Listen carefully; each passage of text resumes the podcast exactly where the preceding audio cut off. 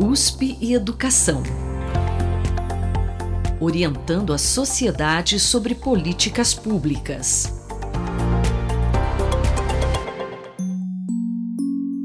Na quarta-feira, 31 de maio, o Ministério da Educação apresentou os resultados da pesquisa Alfabetiza Brasil, que foi conduzida pelo Instituto Nacional de Pesquisas e Estudos Nacionais, o INEP. A pesquisa produziu dados que subsidiaram a redefinição do conjunto de habilidades requeridas para que uma criança seja considerada alfabetizada no final do segundo ano. Esse conjunto de habilidades foi associado à escala utilizada pelo Sistema Nacional de Avaliação Básica, que avalia o ensino brasileiro, para definir a nota de corte que indica se uma criança está ou não alfabetizada. Para nos explicar mais sobre essa nova medida, vamos conversar com Emerson de Pietri, professor de Metodologia do Ensino de Língua Portuguesa, a Alfabetização, da Faculdade de Educação da USP.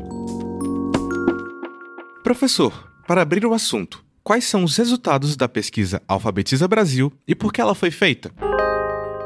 Nessa pesquisa, que foi chamada de Pesquisa Alfabetiza Brasil, foram convidadas professoras alfabetizadoras das cinco regiões do país e elas foram convidadas a indicar, nas suas percepções, quais habilidades uma criança deveria apresentar no final do segundo ano do ensino fundamental para que essa criança pudesse ser considerada alfabetizada. Depois disso, um grupo de 20 especialistas da área de educação analisou essas respostas, buscando chegar a um consenso e associou esse consenso à escala de avaliação do SAEB. Com isso, definiram então uma nota que indicaria se a criança está ou não alfabetizada.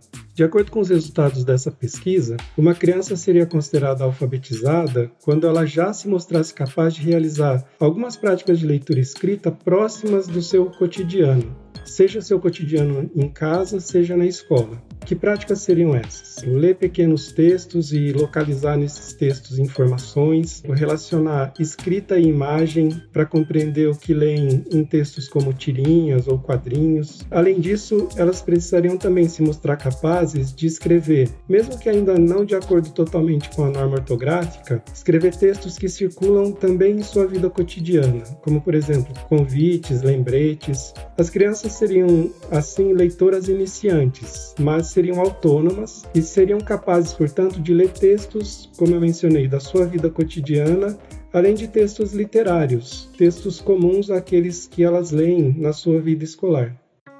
Quais são os novos parâmetros? E na prática, o que se alterou em relação aos modos como a avaliação era feita anteriormente? Me parece ter havido uma mudança bastante relevante em relação a como, em geral, se definem os parâmetros de avaliação dessas avaliações de larga escala. Nesse caso, como eu mencionei anteriormente, foram convidadas professoras alfabetizadoras para que elas indicassem em suas percepções o que uma criança deveria saber para ser considerada alfabetizada no segundo ano do ensino fundamental. Ou seja, foram convidadas professoras alfabetizadoras que estão com as crianças no cotidiano escolar. São essas professoras que têm condições de saber e de avaliar quais as aprendizagens possíveis na escola para as crianças com quem elas trabalham.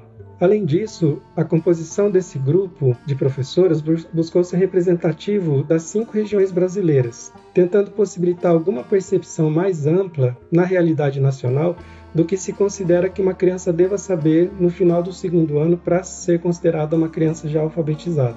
Essa consulta, a princípio, tornaria o processo de avaliação mais adequado a se conhecer o que é a realidade escolar no país. Qual a sua avaliação sobre essa mudança? A princípio, parece haver um avanço. Como eu mencionei anteriormente, a consulta às professoras alfabetizadoras permite haver uma aproximação do processo avaliativo em relação às condições que se encontram efetivamente na realidade escolar.